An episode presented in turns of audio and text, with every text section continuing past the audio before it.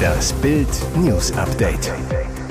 Es ist Donnerstag, der 1. Februar und das sind die Bild Topmeldungen. Wurden die Blockkinder gefesselt und geknebelt, so soll die dramatische Silvesternacht abgelaufen sein.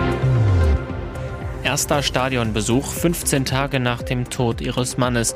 Ein ganzes Stadion fühlt mit Frau Bernstein. Letzte Sendung nach 19 Jahren. Beim Abschiedsgeschenk hatte Rakas Tränen in den Augen.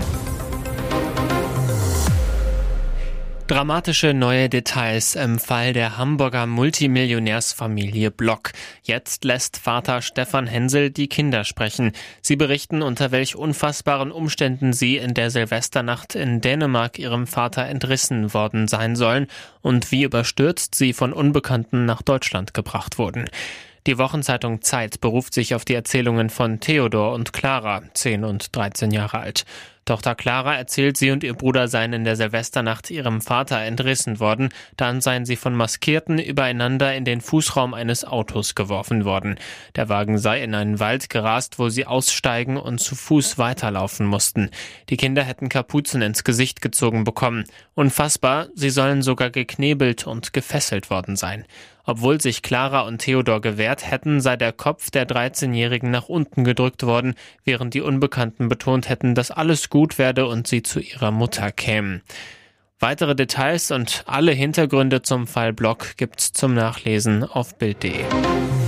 Der Pokaltraum ist aus. Hertha verliert im Viertelfinale gegen Lautern mit 1 zu 3. Unter den 75.000 Zuschauern im ausverkauften Olympiastadion Eileen, die Frau des am 16. Januar plötzlich verstorbenen Präsidenten Kai Bernstein. Es ist ihr erster Stadionbesuch 15 Tage nach dem Tod ihres Mannes. Vor dem Spiel wendet sie sich in einem Schreiben an die Fans. Heute heißt es erstmal Sieg und somit Kais und unserem Traum vom Pokal ein Stück näher kommen. Sie sitzt, wie so oft in der Vergangenheit, in der Reihe hinter dem Platz des Präsidenten. Der bleibt wie gegen Düsseldorf leer. Zum Spiel. Die Partie muss mit fünfminütiger Verspätung angepfiffen werden. Schiri Jöllenbeck hatte sich beim Aufwärmen an der Wade verletzt, musste noch behandelt werden. Kaum auf dem Platz liegt Hertha schon hinten. Elvedi haut nach einem Freistoß einen Abpraller aus zwölf Metern rein. 0 zu 1. Hertha ist viel zu harmlos und wird bestraft. Tachi macht mit einem strammen Schuss aus 20 Metern das 0 zu 2. Nach Wiederanpfiff drückt Hertha dank Rese, der nach sechswöchiger Pause Schwung bringt, doch Lautern macht den Deckel drauf. Nach katastrophalem Fehlpass von Buchalakis zieht Karlok ab 0 zu 3. In der Nachspielzeit gelingt Rese nur noch das Ehrentor. Das war's. Hertha ist raus, der Finaltraum geplatzt und ein ganzes Stadion fühlt mit Frau Bernstein.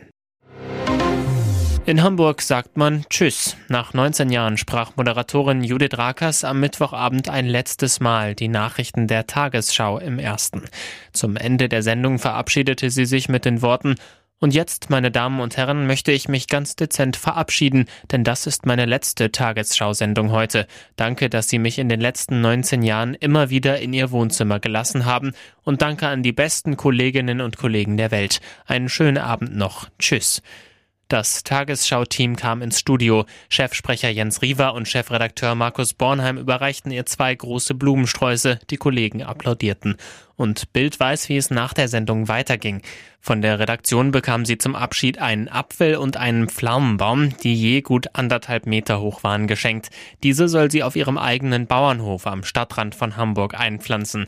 Beim Anblick der Bäume und den applaudierenden Kollegen hatte sie plötzlich Tränen in den Augen. Für Judith Rakers wird es keine Nachfolge bei der Tagesschau geben. Sprecher der Hauptausgabe bleiben Jens Riewer, Susanne Daubner, Julia Niharika-Sen, Thorsten Schröder und Konstantin Schreiber. Es brodelt weiter im Dschungelcamp. Ein Schamane verschärft die Lage. Der Zoff um Kim Virginia und Ex Mike Heiter lässt keine Dschungelfolge aus. Seit Layla für Mike Beziehungsmaterial ist, schwelt die Eifersucht in Kim. Nach einer offiziellen Erlaubnis von Mike Kumpel Eugen Lopez legt Heiter jetzt heiter los und schäkert mit seiner Flamme, was das Zeug hält. Arm in Arm machen die beiden sogar den Gang zur Toilette zu einem romantischen Spaziergang. Es knistert im Dschungelcamp. Layla ruft bereits voller Vorfreude, ich stecke dem jetzt direkt die Zunge in den Hals. Dschungelprüfungen gab's natürlich auch. Mit Fabio erkämpft Mike im Spiel Gondel La Grause drei Sterne. Leila und Felix von Jascherow beschaffen mit einer Schatzsuche sieben Chipstüten für die hungrigen Dschungelmäuler. Die Zuschauer rechneten damit, Kim Virginia am Ende des Abends verabschieden zu müssen. Schließlich hatte die am gestrigen Abend die wenigsten Anrufe gehabt. Es trifft jedoch jemand anderen. GZSZ-Star Felix von Jascherow muss sich von seinen Camp-Mitbewohnern verabschieden. Muskulöser Körper, schöne dunkle Augen, Hipster-Frisur, ein improvisierter Lendenschurz. In Sevilla in Spanien sorgt das offizielle Jesus-Plakat zur Karwoche für einen Shitstorm. Die Kritik der Gläubigen, der Heiland ist zu heiß. Der renommierte Künstler Salustiano Garcia reagiert verschnupft auf die Einschätzung seines Werks. Das Plakat sei doch eine Botschaft der Spiritualität, Liebe und des Respekts. Wer das anders sehe, sei krank. Außerdem stand sein eigener Sohn Modell. 73 Prozent der Spanier sind katholisch. Die Karwoche von Palmsonntag bis Kar-Samstag gilt als heilige Zeit. Die Osterumzüge werden in dem südeuropäischen Land gefeiert wie an kaum einem anderen Ort der Welt. Das Plakat, das diese Woche nun ankündigt, löst bei den meisten Spaniern aber eher irdische Gedanken aus. 87 Prozent empfinden die Jesus-Darstellung laut einer Online-Umfrage unangemessen. Kritik zu erotisch, zu aufreizend, nicht männlich genug. Mittlerweile sammelten Ultrakonservative über 10.000 Unterschriften, um die Darstellung des attraktiven Jesus zu entfernen. Den Künstler Salustiano Garcia trifft die Kritik empfindlich. Der spanischen Zeitung ABC sagte er, wer in dem Plakat eine sexuelle Bedeutung erkennt, benötigt Hilfe. Und jetzt weitere wichtige Meldungen des Tages vom Bild Newsdesk erste Fotos von Heinz nach dem Dschungel aus. Hönig ist jetzt Poolkönig. Am Pool entspannen, das war für Heinz Hönig noch vor kurzem höchstens ein frommer Wunsch. Der Schauspieler musste sich im RTL Dschungelcamp mit schlechtem Wetter, kargem Essen und jeder Menge Campdrama herumschlagen, bis Dr. Bob ihn aus dem Rennen um die Krone nahm. Hönig war gesundheitlich angeschlagen. Dschungelkönig wird Heinz also nicht mehr. Dafür ist er jetzt Poolkönig. Barfuß im Hawaii-Hemd mit pinkfarbenen Shorts erkundete der 72-Jährige mit seiner Frau Annika Kersten Hönig den Außenbereich des Imperial Hotels. Dort residieren alle Dschungelbegleiter und die ausgeschiedenen Bush-Promis. Gattin Annika trug beim Poolausflug einen Leo-Bikini dazu, ein gestreiftes Handtuch, das sie sich um die Hüften gewickelt hatte. Und Heinz, der suchte immer wieder die Nähe zu seiner schönen Frau, berührte sie liebevoll am Rücken. Das Wiedersehen der beiden war zum Dahinschmelzen, weinen fielen sich beide um die Arme, Heinz zu seiner Frau, ich liebe dich. Am Dienstag hatte Heinz Hönig vorzeitig das Dschungelcamp verlassen müssen. Es war keine freiwillige Entscheidung, sondern eine Entscheidung der Ärzte, die so manchen Dschungelfan überraschte. Acht Stunden lang. Heiko hämmert Haus kaputt, weil Freundin fremd ging. Eine Liebe in Trümmern, vielen Trümmern.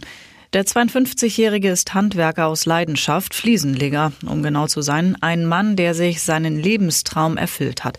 Er baute sein verfallenes Elternhaus zu einer Luxusvilla um mit Marmorterrasse, Wohlfühl-Lounge und Koi-Karpfenteich. Zehn Jahre lang hat das gedauert. Acht Stunden hat es gebraucht, um alles kurz und klein zu schlagen. Schaden 300.000 Euro. Warum hat er das gemacht? Der Hammermann zu Bild. Als ich erfahren habe, dass meine Freundin Dana eine Affäre hat, sind bei mir die Sicherungen durchgebrannt. Jetzt ist die bekloppte Klopperei ein Fall fürs Landgericht, denn Heike und seine Ex streiten darum, wer in Zukunft in dem Einfamilienhaus, das zu einer Ruine geworden ist, leben darf. Heidi Witzka, jetzt wird's schlüpfrig. Heidi Klum hat im US-Podcast Call Her Daddy mal wieder ordentlich aus dem Bettkästchen geplaudert. Ihre Gastgeberin Alex Cooper entlockte schon Paris Hilton, Christina Aguilera und Gwyneth Paltrow sehr private Einblicke. Mit Heidi sprach sie über die Modelkarriere und ihre super kreativen Halloween-Kostüme. Dann ging es plötzlich detailliert um Sex. Sogar Tochter Leni, die per FaceTime dazu kam, packte dazu eine Story aus ihrer Kindheit aus. Sie hat meinen Sexschrank gefunden, erzählt Heidi Klum im Podcast ganz trocken. Leni verrät, Ja, als ich jünger war, ich dachte, es wäre die coolste Sache überhaupt, den mit meinen Freundinnen zu durchstöbern. Doch was sie dort in der geheimen Schublade gefunden hatte, war nicht sofort allen klar. Ich dachte, Mama, was ist das? Ich hatte wirklich keine Ahnung, was es war, schildert Leni. Ich habe meine Freundin in das Zimmer meiner Mutter geschmuggelt und die Schublade geöffnet und wir haben Videos gemacht, plaudert Leni weiter. Meine Mutter wurde danach so wütend auf mich. Sie so, du darfst nicht an meine Sachen gehen. Die Inflation in Deutschland hat sich im Januar deutlich abgeschwächt. Die Verbraucherpreise lagen um 2,9 Prozent über dem Niveau des Vorjahresmonats nach 3,7 Prozent im Dezember, wie das Statistische Bundesamt am Mittwoch auf Basis vorläufiger Zahlen mitteilte. Damit verzeichnet der Januar 2024 den niedrigsten Anstieg seit Juni 2021. Damals betrug die Teuerung 2,4 Prozent. Noch mehr Grund zur Freude bietet ein Blick auf die Energiepreise. Dort fielen die Preise sogar um 2,8 Prozent im Vergleich zum Vorjahresmonat und das trotz Anhebung der CO2-Abgabe. Volkswirte gehen davon aus, dass sich der Rückgang der Inflation im laufenden Jahr fortsetzen wird, wenn auch nur langsam. Im vergangenen Jahr 2023 lag die Inflation im Jahresdurchschnitt bei 5,9 Prozent.